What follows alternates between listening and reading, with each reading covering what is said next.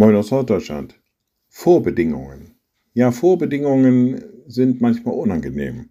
Da heißt es denn, manche Dinge zunächst mal zuvor erfüllen zu müssen, erreicht zu haben, um dann weiteres in Anspruch nehmen zu können oder was es im Einzelnen noch sein mag.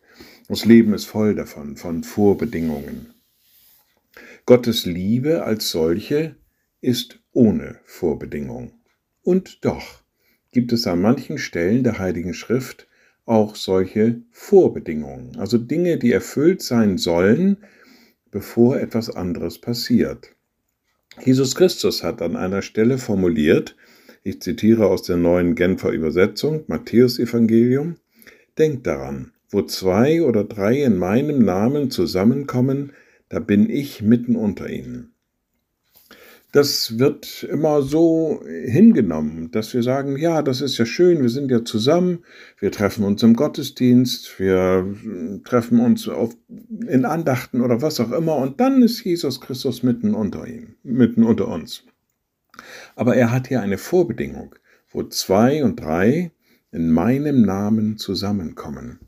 Das heißt, Jesus Christus möchte uns zunächst mal zusammenführen im Glauben, im Vertrauen zu ihm, in der Nachfolge. In seinem Namen zusammenkommen ist mehr als nur eine Versammlung zu besuchen.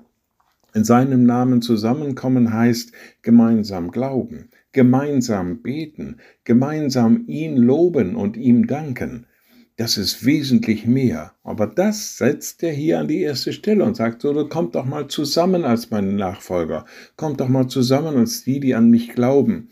Und dann lebt diesen Glauben, dann bringt diesen Glauben zum Ausdruck. Und dann, wenn ihr das tut, dann bin ich mitten unter euch, nämlich durch diesen Glauben, durch die Barmherzigkeit, durch die Liebe. Diese Vorbedingung stellt er hier. Und ich denke, wir tun gut daran, uns darauf einzulassen und immer wieder neu danach zu trachten, so könnte man sagen, oder zu versuchen auch, im Glauben, im Namen Jesu zusammenzukommen.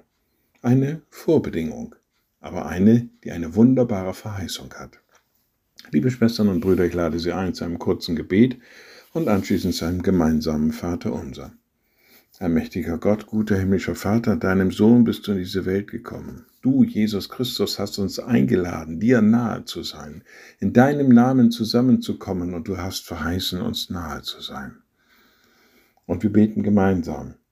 Unser Vater im Himmel, dein Name werde geheiligt, dein Reich komme, dein Wille geschehe wie im Himmel so auf Erden. Unser tägliches Brot gib uns heute und vergib uns unsere Schuld, wie auch wir vergeben unseren Schuldigern. Und führe uns nicht in Versuchung, sondern erlöse uns von dem Bösen. Denn dein ist das Reich und die Kraft und die Herrlichkeit in Ewigkeit. Amen. So seid gesegnet, bleibt behütet und bleibt gesund. Tschüss